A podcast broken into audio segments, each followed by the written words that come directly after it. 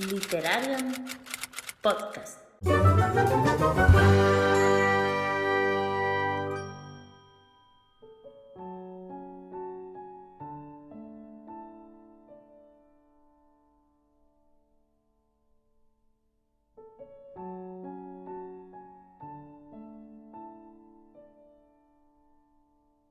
Hoy es tiempo de Literarium Podcast.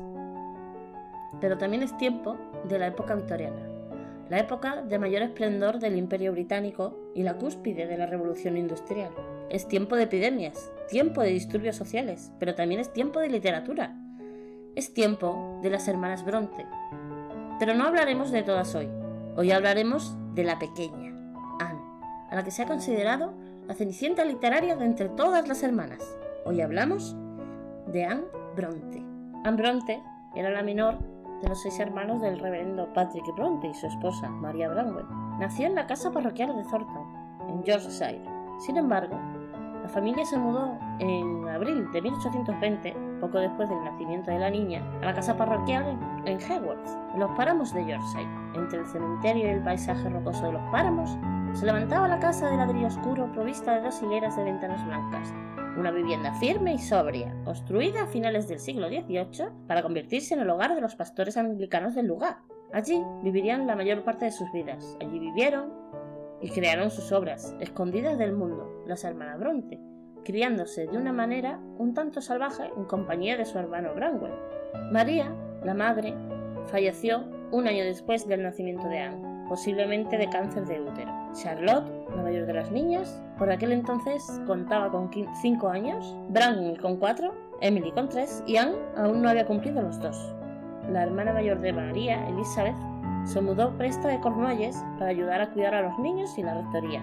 Elizabeth era una tía severa y aparentemente no muy cariñosa, aunque mantuvo una relación muy estrecha con la menor de sus sobrinos. En septiembre de 1824, las cuatro hermanas mayores, incluidas Charlotte y Emily, fueron enviadas a la escuela de hijas del clero en Cowan Bridge. Anne, demasiado joven para asistir con sus hermanas, fue educada en casa, principalmente por su tía y su padre, y más tarde por su hermana mayor Charlotte.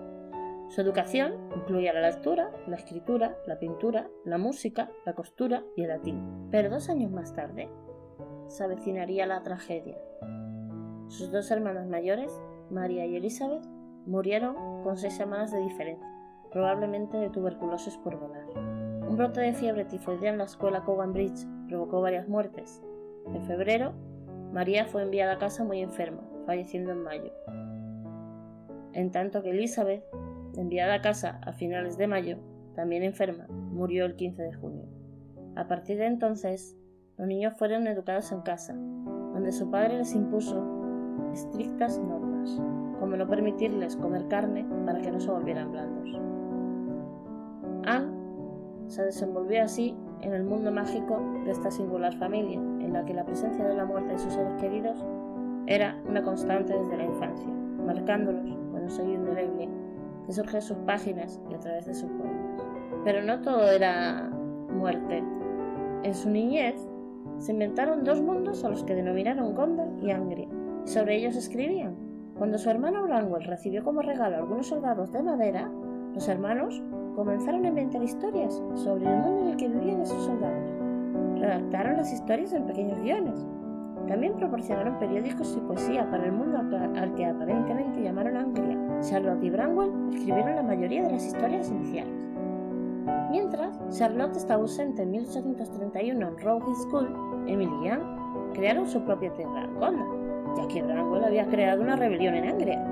Muchos de los poemas supervivientes de Anne recuerdan Ninguna historia en prosa escrita sobre Gondor sobrevive, aunque ella continuó escribiendo sobre este mundo hasta al menos 1845. Anne abandonaría el nido en abril de 1839, a los 19 años, para ocupar el puesto de institutriz de la familia Inga en Blakehall, cerca de Mirfield, pero se encontró con unos niños ingobernables y consentidos a los que no le permitían educar con la disciplina que precisaban y necesitaban, y se marchó por propia voluntad un tanto frustrada. Esta decepcionante experiencia fue la inspiración para su primera novela, Anne Grey, la novela de la que os hablaremos hoy. En agosto llegó un nuevo coadjutor, William Whitman, para ayudar al reverendo Bronte, un clérigo joven que parece haber atraído el coqueteo de Charlotte y Anne, sobre todo de Anne. Whitman murió de cólera en 1842 y se sospecha que puede haber sido la inspiración para Edward Weston, el interés amoroso de Agnes Grey. Desde mayo de 1840 hasta junio del 45, Anne ejercería de nuevo como institutriz, esta vez en casa del reverendo Edmund Robinson en Thorpe, cerca de York, repitiéndose con las niñas los mismos problemas que en el anterior desempeño de su labor. Aunque en esta ocasión pudo no solo dominar a sus alumnas Bessie y Mary, sino que consiguió que las niñas le tomaran verdadero afecto y no la olvidaran jamás. La corta vida de Anne, desprovista de todo elemento romántico, se desliza melancólica entre sus clases, sus novelas, sus paseos por la playa y el cuidado obsesivo que tenían las tres hermanas, Emily, Charlotte y Anne, por Branwell, el niño mimado de la familia, a quien se le toleraba cualquier cosa. En 1843 se unió ella en el hogar de los Robinson Branwell para ejercer como tutor del hijo Bran. Anne lo introdujo personalmente allí con objeto de que diera clases de música al pequeño Edmund, con el resultado desastroso de que Branwell se enamoró perdidamente de Lydia Robinson, la madre de su discípulo. La pasión, que duró dos años y medio, ocasionó un verdadero drama familiar. Branwell fue despedido y regresó junto a su hermana Haworth. Branwell se dio a la bebida y al opio, sin posibilidad de enmienda. El alcoholismo del joven Branwell serviría, no obstante, para que Anne escribiese la novela La inquilina de Walfield Hall, criticada en su tiempo incluso por la propia Charlotte por considerarse que no era apropiada debido a la crudeza del tema. La unión de las hermanas se evidencia en que juntas hicieron muchas cosas. Planearon montar una escuela y escribieron poemas que luego presentarían bajo los seudónimos masculinos de Currer Ellis y Acton Bell, ya que los escritores masculinos, como ya todas sabemos, publicaban más fácilmente la época. Los poemas fueron publicados como poemas por Currer, Ellis y Acton Bell en mayo de 1846 con la ayuda de la herencia de su tía. El libro solo vendió inicialmente dos copias, pero tuvo críticas positivas, lo que alentó a Charlotte. Anne comenzó a publicar su poesía en revistas y las tres hermanas comenzaron a preparar novelas para su publicación. Charlotte escribió El profesor, quizás imaginando un romance con un maestro de escuela de Bruselas. Quizá. Emily escribió Cumbres Borrascosas, una adaptación de las historias de Gondal. Anne escribió Agnes Grey, arraigada en sus experiencias como institutriz. El estilo de Anne era menos romántico, más realista que el de sus hermanas. Al año siguiente, en julio de 1847, las novelas de Emily Anne, pero no la de Charlotte, fueron aceptadas para su publicación, todavía bajo los seudónimos de Bell. Sin embargo, no se publicaron de inmediato. Más tarde, cuando Charlotte estaba en Manchester cuidando a su padre mientras se recuperaba de una operación, comenzó su segunda novela. Al igual que Agnes Grey, Jane Eyre también retrataba a una heroína sencilla. También retrataba a una institutriz. Y también estaba escrita en primera persona. Charlotte dijo a sus hermanas que pensaba abrir nuevos caminos representando a una heroína que no era hermosa. Pero Anne ya lo había hecho antes. Charlotte se las arregló para encontrar un editor decente y eficiente. Jane Eyre se convirtió en un éxito de ventas. Anne Grey se publicó en diciembre de 1847, junto con Cumbres Borrascosas de Emily, dos meses después de la de Charlotte. Agnes Grey fue revisada como una pálida imitación de Jane Eyre. Un crítico, incluso sin saberlo, adivinó la relación de las hermanas al decir que Agnes era una especie de hermana menor de Jane Eyre y agregó, de manera molesta, que era inferior a ella en todos los sentidos. Los críticos de la época apenas notaron el compromiso político de Anne, su retrato nítido de una sociedad dominada por las clases sociales, o su argumento de que cuando la educación no se valora, los niños crecen mal equipados para la vida, incapaces de ser felices o amables con los demás. Anne había escrito una exposición sobre una institutriz, en contraste con la visión altamente romántica de Charlotte de la profesión. Los informes de una organización benéfica creada para ayudar a las institutrices en 1841 dejan claro que muy pocas institutrices reales fueron bendecidas, como Jane Eyre, con un jefe inteligente, una malla de llave maternal y una dulce alumna. La experiencia de Agnes estuvo mucho más cerca de la verdad. Muchas mujeres lo pasaron aún peor. Charlotte de hecho, odiaba ser institutriz y en sus cartas criticaba las mezquinas humillaciones, su trabajo agotador y su espantoso sueldo, pero nada de eso llegó a formar parte de su novela. Anne quería darle voz a algunas de las 25.000 mujeres que trabajaban como institutrices en la década de 1840. Agnes es una heroína tranquila, que arde con su propia ira. Agnes Grey es a menudo una novela furiosa y una novela feminista. Su principal preocupación es salir al mundo, actuar por sí misma, ejercitar sus facultades no utilizadas para probar sus propios poderes desconocidos y hacer grandes preguntas. ¿Cómo se puede buscar el empoderamiento cuando el mundo es cruel e injusto y las probabilidades están en su contra? ¿Puedes conseguir lo que quieres sin lastimar a otras personas en el proceso? ¿Cómo puedes encontrar el amor?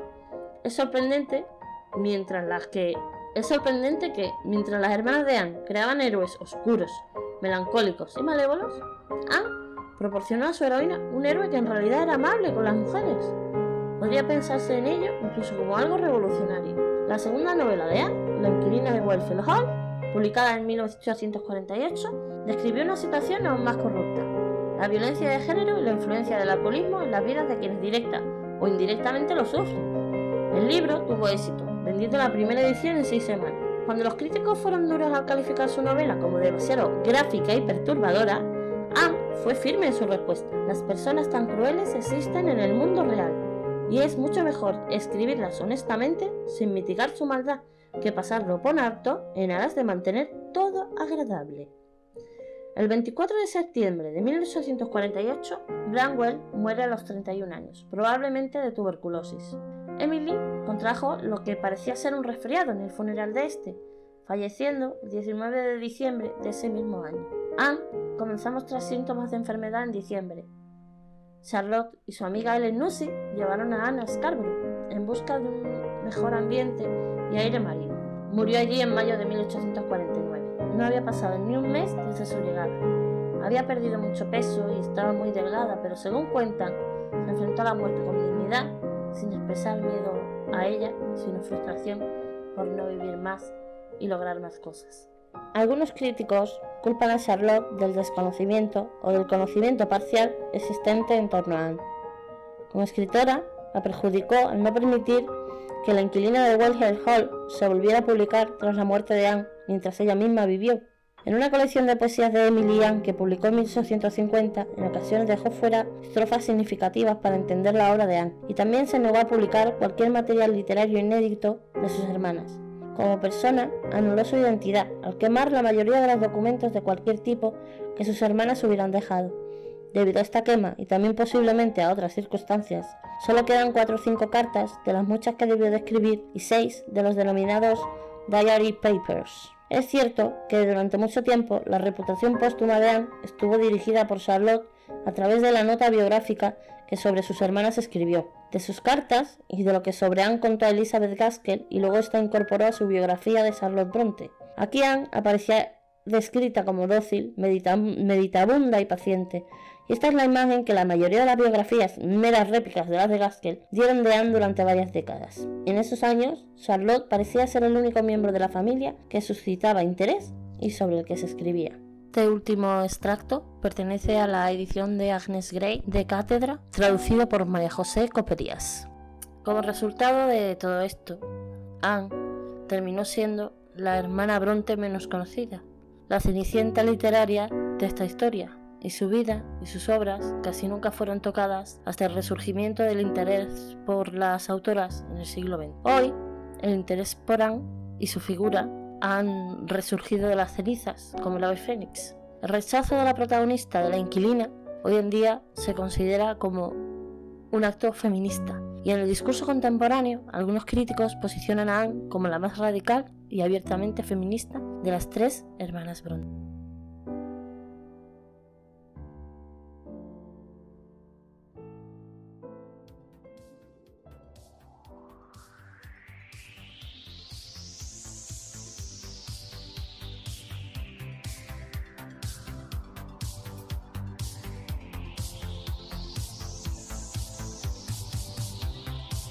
He viajado a la Tierra Media, sin moverme del sillón. He volado lomos de Fuyur y atravesado el portal que me llevaría a Narnia. Me he perdido en la sala de menesteres de Hogwarts y el frío hielo me ha calado hasta los huesos en Invernalia. Pero de cada viaje he regresado con un botín. ¿Te gusta la fantasía? Club de Lectura Literaria. Si te interesa apuntarte al club, puedes contactar con nosotras a través de nuestras redes sociales y a través de las redes de Literarian Podcast. Como ya sabéis, disponéis de ellas en la cajita de descripción.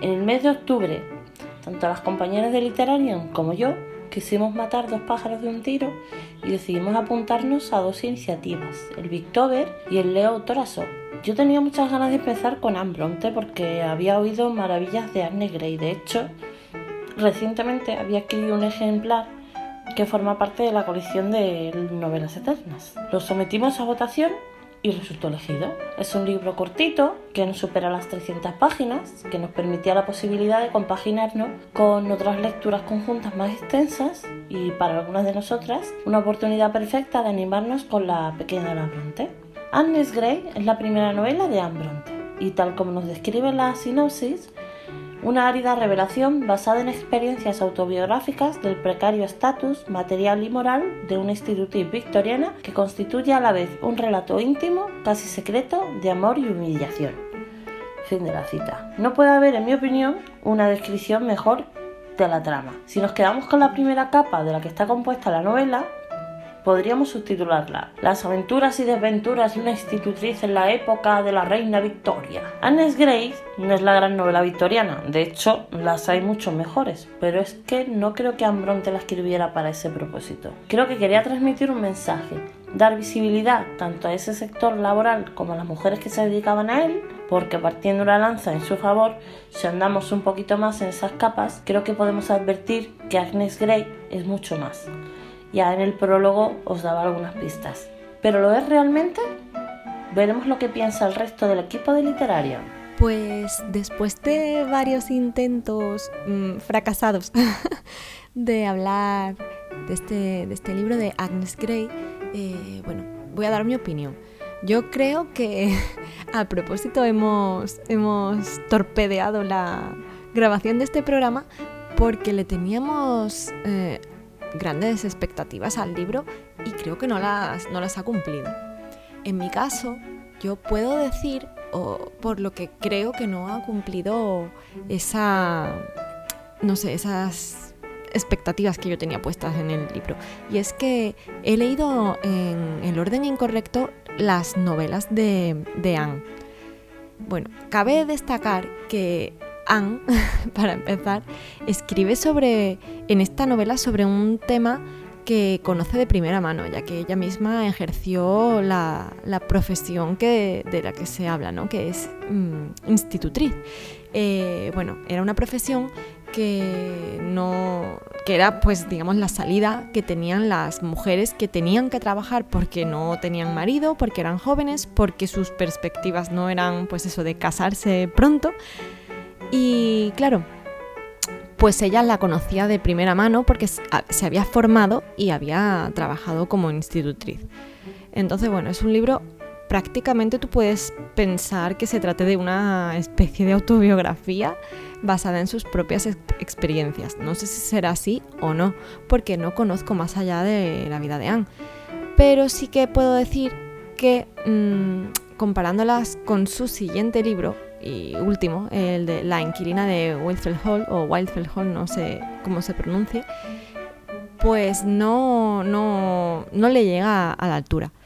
En este caso, lo veo un libro más frío, menos emocional, menos visceral. O sea, no te remueve tanto por dentro y eso que, que en más de una ocasión lo que te remueve son ganas de, no sé, de abofetear a esas criaturas del demonio. Pero no sé, en, el caso, por ejemplo, de su hermana, yo solo he leído a Emily y no he leído a Charlotte. O sea, aparte de a Anne, solo he leído a Emily. Y puedo decir que Cumbres Borrascosas es tan, tan... Vamos, hay un cúmulo de emociones y de sensaciones y de... Es como una vorágine de... No, no quiero decir que sean emociones buenas porque es todo lo contrario. Son, bueno, es todo como demasiado intenso, ¿no? Eh, y en el mal sentido porque son emociones bastante negativas las que muestra, ¿no? Pero, pero tú las sientes. Y en el caso de la, inquilina, también te pasa eso. A ver, es mucho más reflexivo, no es tan como, como cumbres eh, por las cosas, pero sí que, que te muestra mucho más sobre la conducta humana, se meten temas mucho más complicados, pues alcoholismo, eh, malos tratos, bueno, un poco temas de más enjundia, ¿no? De más calado. y además los muestra de una manera que, que, tú tienes interés por seguir leyendo, que tú tienes interés por, saber qué pasa, eh, por descubrir cierto misterio o cómo lo deja entrever, ¿no? Que, es una novela que tiene muchas páginas, pero que, que apetece seguir leyéndolas. Y que sí que muestra un poquito más de emociones, pero sí que la noto eso, un poco más fría a la hora de narrar, mm, a la hora de contar eh, lo que quiere transmitir. Y en esta novela, en Agnes Grey, ya ha sido como un poco, como, como un, eso es, como un diario y, y es muy, un poco plana, ¿no? No, ¿no? no le veo yo esa complejidad en cuanto a temas que quieras destacar y que quieras criticar, ni tampoco le veo pues esa vorágine de emociones y sentimientos, la veo eso más más pausada, más tranquila y más el día a día de una institutriz en la época, ¿no? Quizás pues por eso no ha cumplido mis expectativas. Quizás por eso le he dado mm, tres, tres estrellas en Goodreads y quizá por eso me sigo quedando con Emily Cumbres Borrascosas, seguida muy de cerca por, su otra, la, otra novela de Anne, de eh, La Inquilina, ¿no? Sí que, no sé, destaca un poco que, que esta novela, junto con Cumbres Borrascosas, fuesen las primeras novelas de las hermanas Bronte en ser admitidas por una editorial, antes que cualquiera de las novelas de Charlotte. Eh, creo que posteriormente se, aceptó El profesor.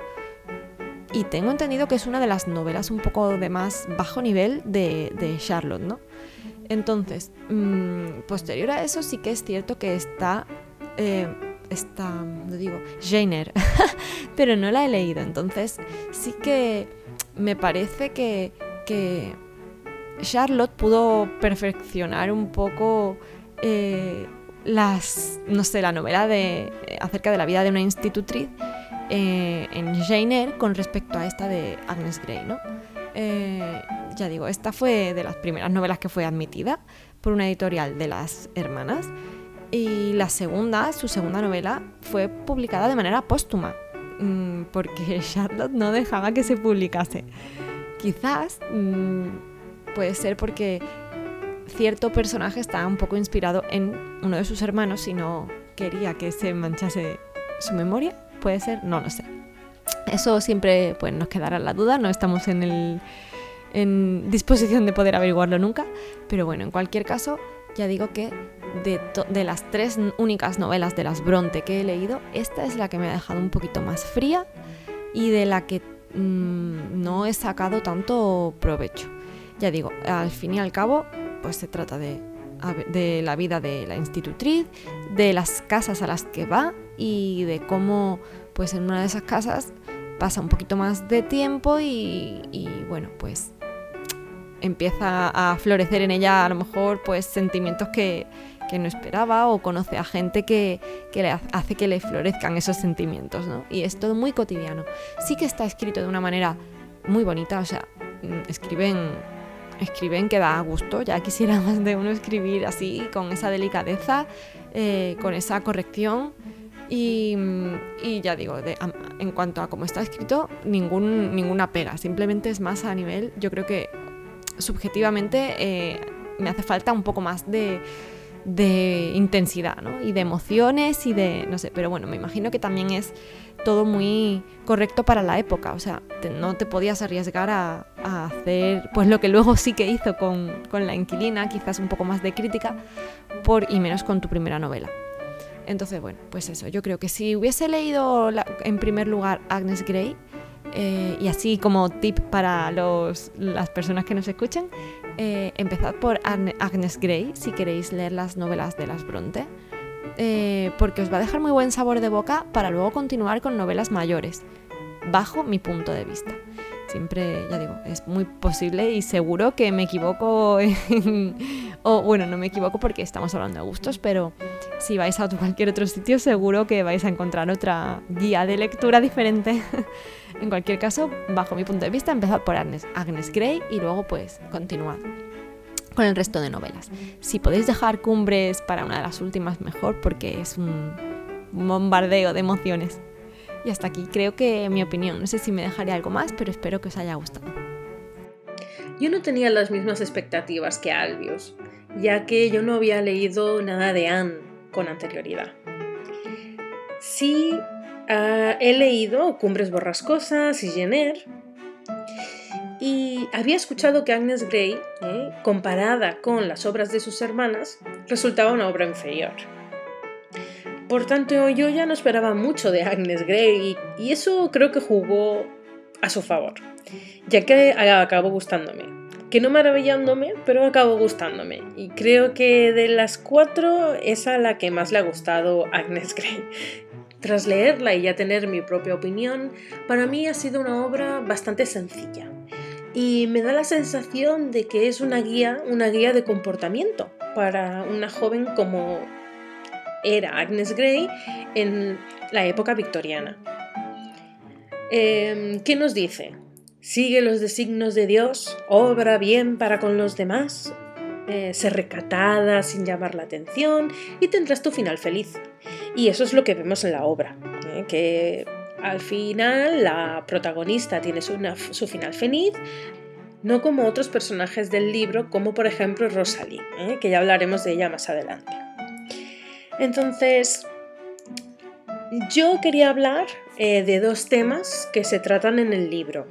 Eh, uno es el maltrato animal y el otro la posición de la mujer en la sociedad victoriana. Por lo que he podido informarme, tanto Anne como Emily querían mucho a los animales y ambas han usado en sus obras el maltrato animal para definir la bondad y la maldad en algunos de sus personajes. Entonces en Agnes Grey, en la primera familia que sirve a Agnes, el niño que se llama Tom, ya vemos cómo él maltrata a los animales. Eh, sabemos que desde, una desde su temprana edad caza con su tío y con su padre eh, enseñándole así que eh, la vida animal pues no tiene importancia, porque cazan por sport, digamos. Y nos hacen saber que el niño maltrata animales, los mata por placer, les hace daño, les tortura. Eh, así que bueno, las personas que tengan un poco así de aprensión con esto, em, las descripciones y lo que ocurre es bastante gráfico, yo os lo advierto. ¿eh? Entonces su padre, su tío le apoyan, en, incluso su madre, si no recuerdo mal, o la madre simplemente hace la vista gorda, le apoyan en esta actividad. ¿eh? Para ellos es como un comportamiento, una conducta masculina.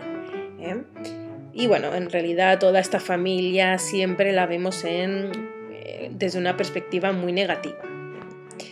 Después, en la segunda parte del libro, eh, cuando Agnes llega a esta segunda familia para ser institutriz, usan, Anne, Anne Bronte usa un gato para eh, definir a los personajes.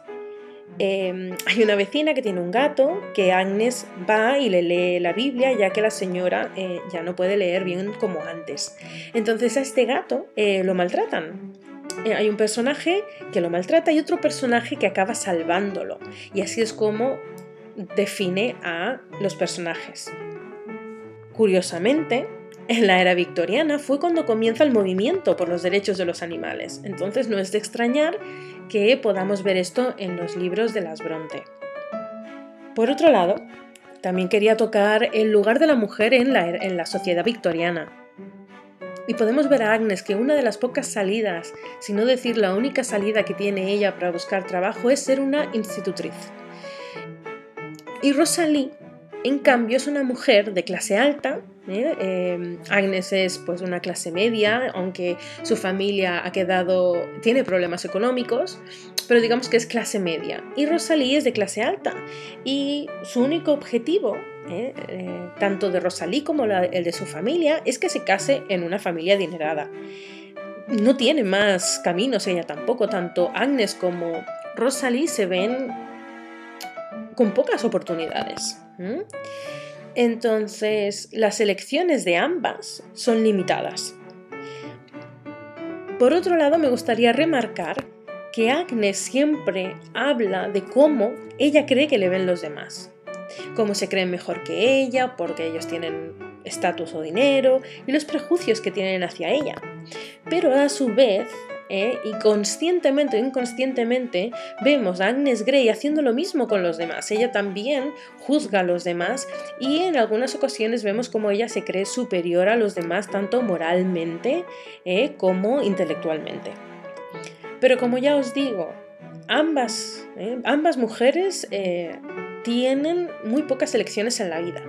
Pero bueno, en este libro Anne Bronte ha querido darle a Agnes Grey, digamos, un final feliz, porque ella ha seguido todos los pasos correctos y a Rosalie, eh, no os voy a decir qué final tiene, pero dista un poco de un final feliz para eh, una mujer que quizás ella con su dinero y su estatus eh, debería tener, ¿no? En fin, como ya dije al principio, me pareció una guía de comportamiento y como toda guía un tanto fría y monótona. La verdad es que es un libro que se lee muy fácil, es muy simple, es muy llano, muy plano y es difícil recomendarlo. Eh, yo lo recomiendo si eh, quieres leerte todos los, libros de Bronte y bueno, pues este será uno de ellos. Como dice Albius, sería el primer libro de las Bronte que yo leería porque a partir de este eh, todo va mejor. Digamos que todos los otros libros tienen más, quizás la palabra no es acción, pero sí que es más sentimiento y ocurren... Y ocurren, digamos, más cosas que te puedan remover por dentro.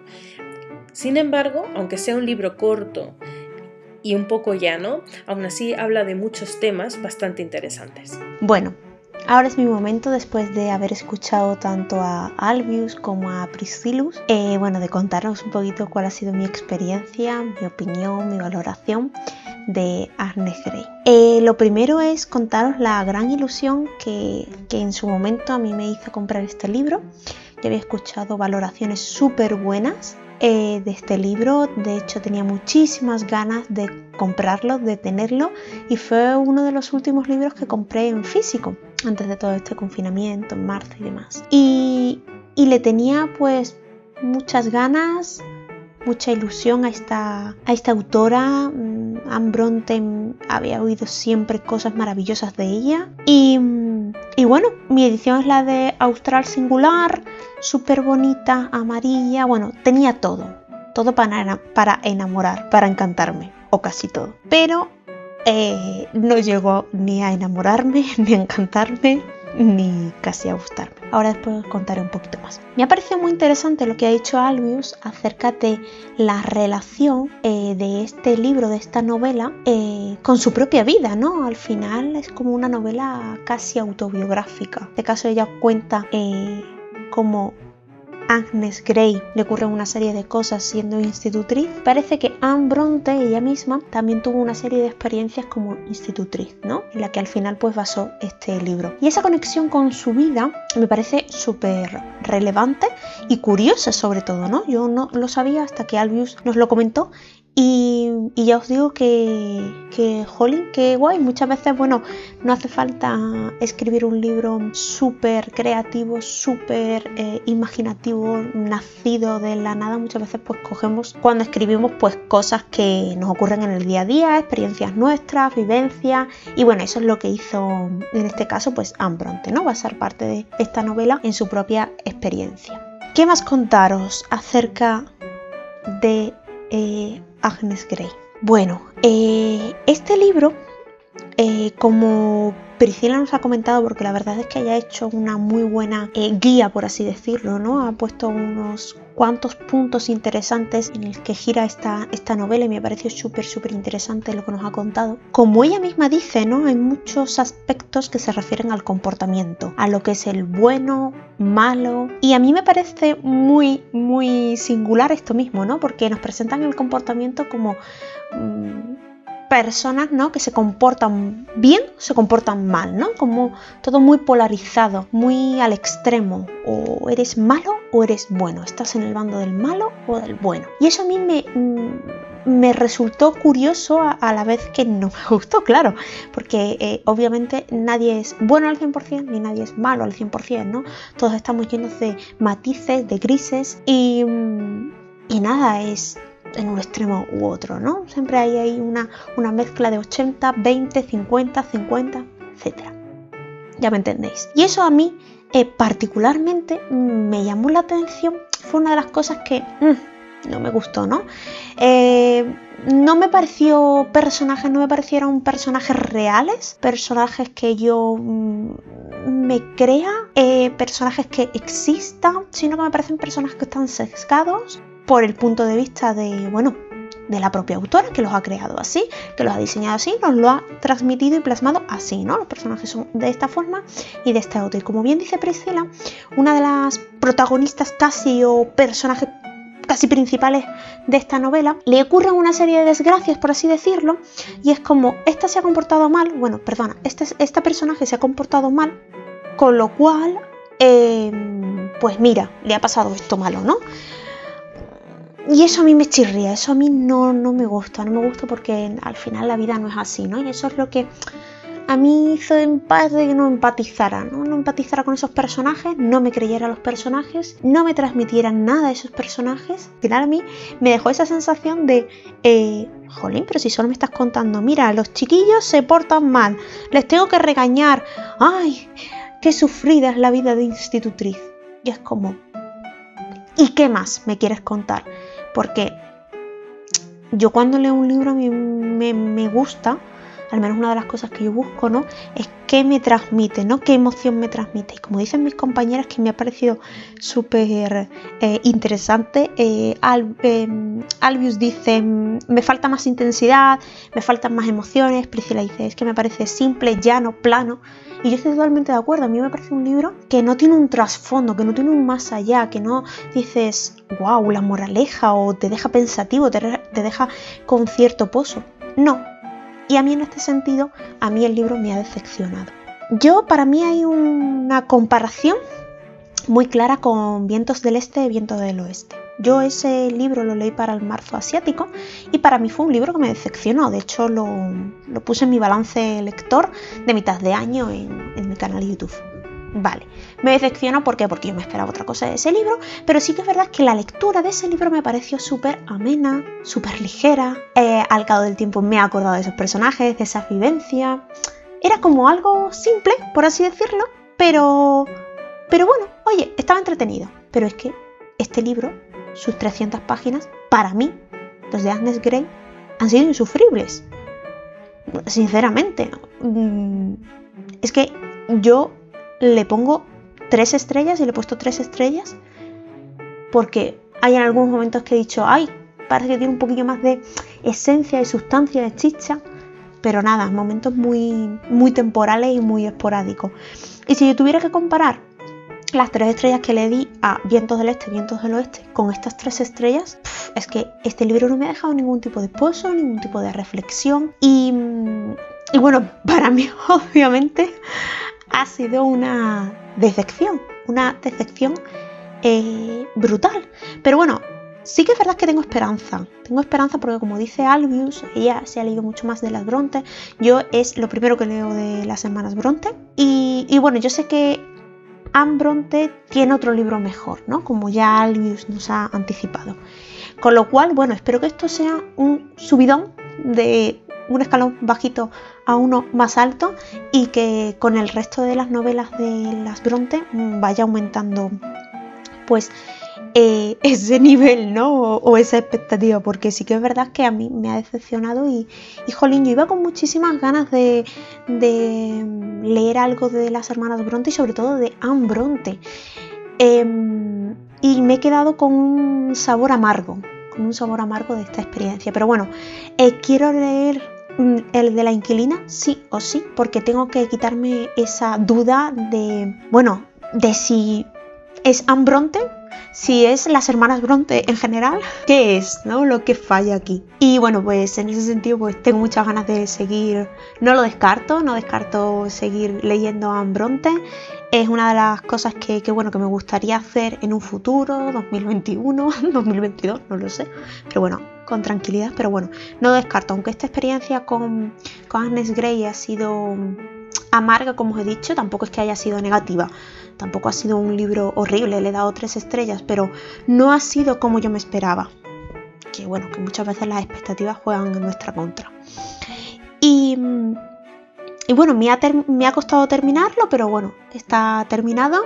ya tengo mi propia valoración de este libro y, y bueno, espero que vosotros también le deis al menos una oportunidad para, bueno, pues para empezar con la autora y para ver quizás cómo evoluciona y el resto de las novelas de La Fronte. Pero sí que es verdad que no esperéis emociones fuertes, tampoco esperéis pues grandes acontecimientos, simplemente una lectura tranquila en un momento determinado de vuestras vidas os puede eh, gustar, os puede mm, transmitir cosas, pero también tiene que ser el momento ideal. Así que nada, hasta aquí mi opinión de Agnes Grey.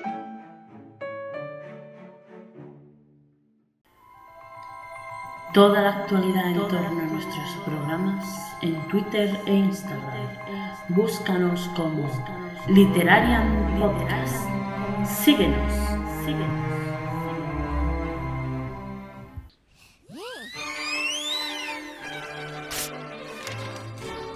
Una vez más os traemos la sección de Club de Lectura, donde os informamos de las diferentes lecturas que se organizan.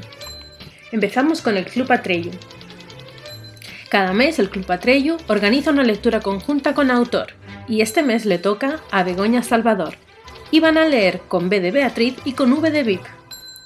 Seguimos con la Rueda del Tiempo, con el tercer libro, El Dragón Renacido. En diciembre se acabará el día 14. Y la última lectura conjunta del año, escogida por votación por el Club Atreyu, Asesinato en el Orient Express. De lecturas en la tribu leerán El otro, de Thomas Tyron. Por parte de Dreamers Read, se leerá Ana Karenina, de de Tolstoy, del 1 al 30 de diciembre.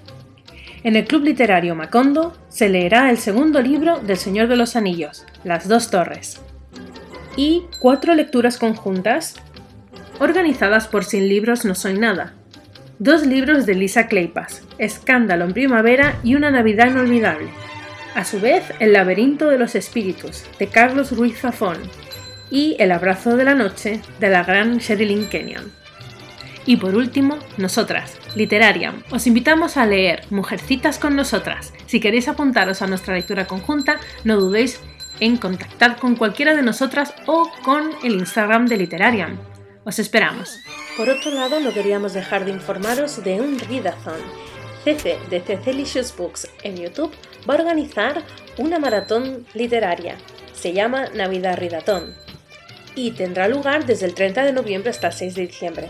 Para más información solo tenéis que ir a su Instagram.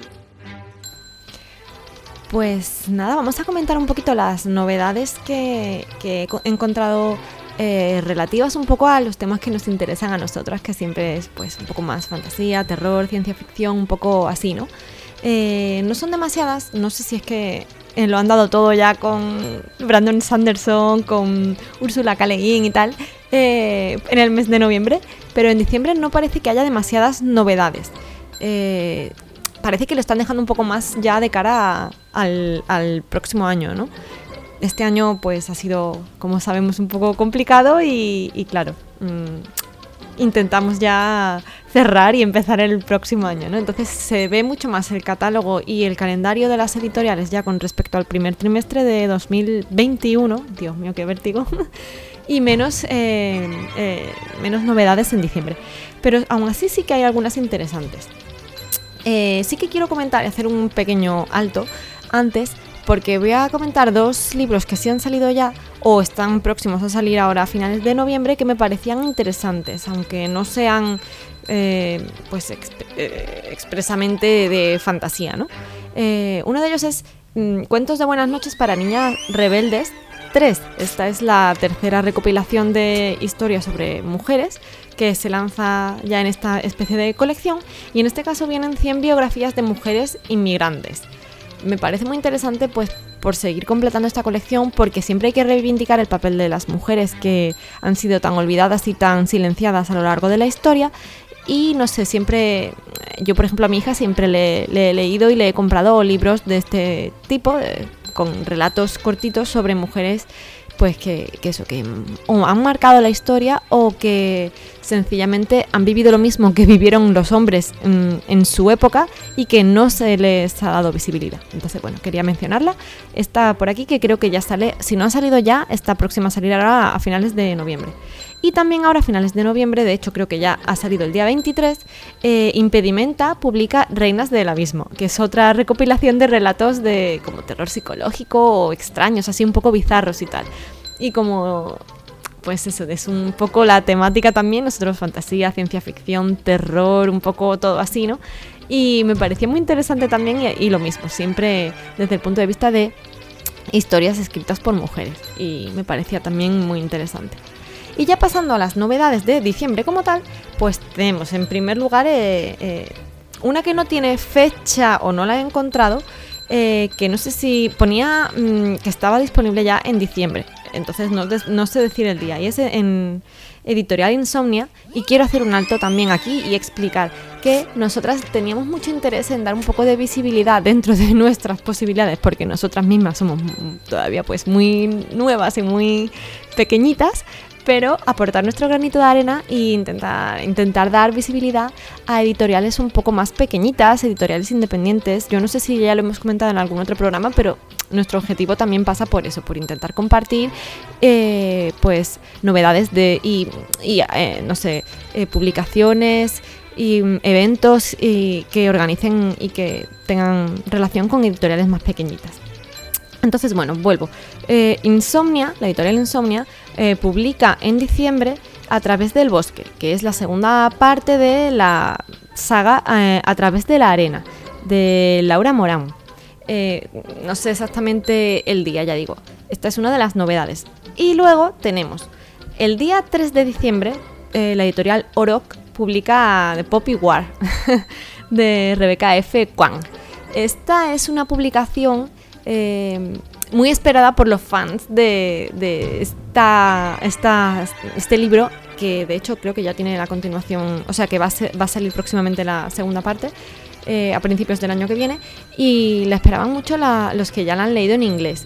Estaban deseando que la trajeran eh, aquí traducida al español porque por lo visto pues eso es fantasía de la buena, ¿no? De la que no nos podemos perder. Ya digo, el día 3 de diciembre, eso está ahí al lado ya. Luego tenemos también el día 7 de diciembre, porque esta es una publicación a la que le han cambiado varias veces la fecha. El día 7 de diciembre tenemos la novena casa de, de Lake Bardugo, publicada por la editorial Hydra. Hydra últimamente se está cubriendo de gloria entre las sagas que está reeditando y las novedades que trae. Y bueno, esta es eh, en principio, y la llaman así, la primera eh, saga de fantasía adulta de Leif Bardugo. Leif Bardugo, eh, si no me equivoco, es la mm, escritora de la trilogía Grisha y, luego de Seis de Cuervos. Mm, corregidme si me equivoco, pero yo creo que es así. No la hemos leído aún, pero está ahí pendiente. Eh, posteriormente, tenemos también que Onyx Editorial publica Nocte, Nocte de Carlos Sisi, el 14 de diciembre. Esta es otra historia también, así como un thriller paranormal. Eh, siempre Onyx publica o suele publicar literatura más juvenil. Entonces me imagino que será algo, algo así, algo más, quizá como una eh, ambientación más juvenil y tal, pero es su ficción, es un thriller así paranormal. Y bueno, Carlos sí, yo leí em, Los Caminantes porque está ambientado en mi ciudad y, me gustó un montón. No continué con la saga, tiene muchísimos libros más escritos. De hecho, con Onyx acaba de publicar también otra, otro, otro libro. Y, bueno, la verdad es que tiene buena pinta y me apetece un montón. Esa hemos dicho el 14 de diciembre. Y creo recordar, a ver, sí que hay una preventa también abierta mm, con la editorial ELA, con ELA Ediciones una preventa del 1 al 15 de diciembre, con lo cual me imagino que lo que es la publicación como tal, pues del 16 o, el 15 en adelante ya, estarán a la, ya estará a la venta y se llama El caballo de la Valquiria. Eh, bueno, este es otro de los libros, la, autora es María Vázquez. Y ya digo, yo me imagino que estará a la venta ya a partir de la segunda quincena de diciembre. No he encontrado tampoco la fecha exacta, pero bueno, estas son las novedades así que, que he recopilado que me parecían interesantes dentro de un poco eso, la temática nuestra y, y también pues teniendo muy muy en cuenta las editoriales pequeñitas que tienen nuevas publicaciones. Y además destaco que tienen un calendario de publicaciones para el próximo trimestre que mm, es una gozada, es una maravilla y que estoy deseando que llegue enero para comentar todas las novedades que va a haber ese mes porque ya conocemos algunas y, bueno, la traeremos eh, próximamente. Eh, a finales del mes de diciembre. Mientras tanto, espero que eh, si leéis alguno de estos libros, y os hacéis con ellos, pues nos los comentéis, que nos digáis qué os parecen. Si nosotras conseguimos alguno leemos alguno, pues también os traeremos reseña o haremos alguna, algún comentario acerca de ellos.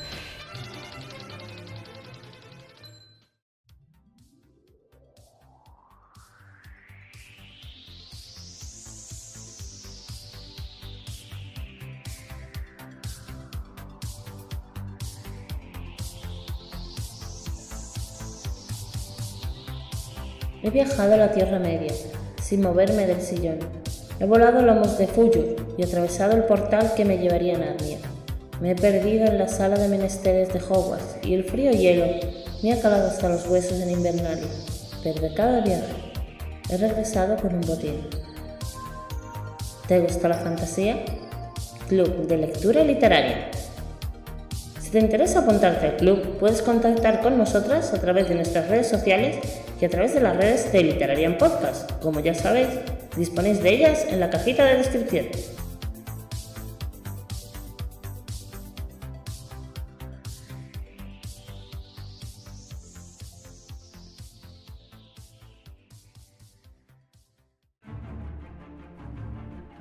Y hasta aquí el programa de hoy de Literarian Podcast, un programa de fomento a la lectura que podéis seguir también a través de nuestro blog www.literarianpodcast.blogspot.com. Que tengáis buen fin de semana. ¡Chao!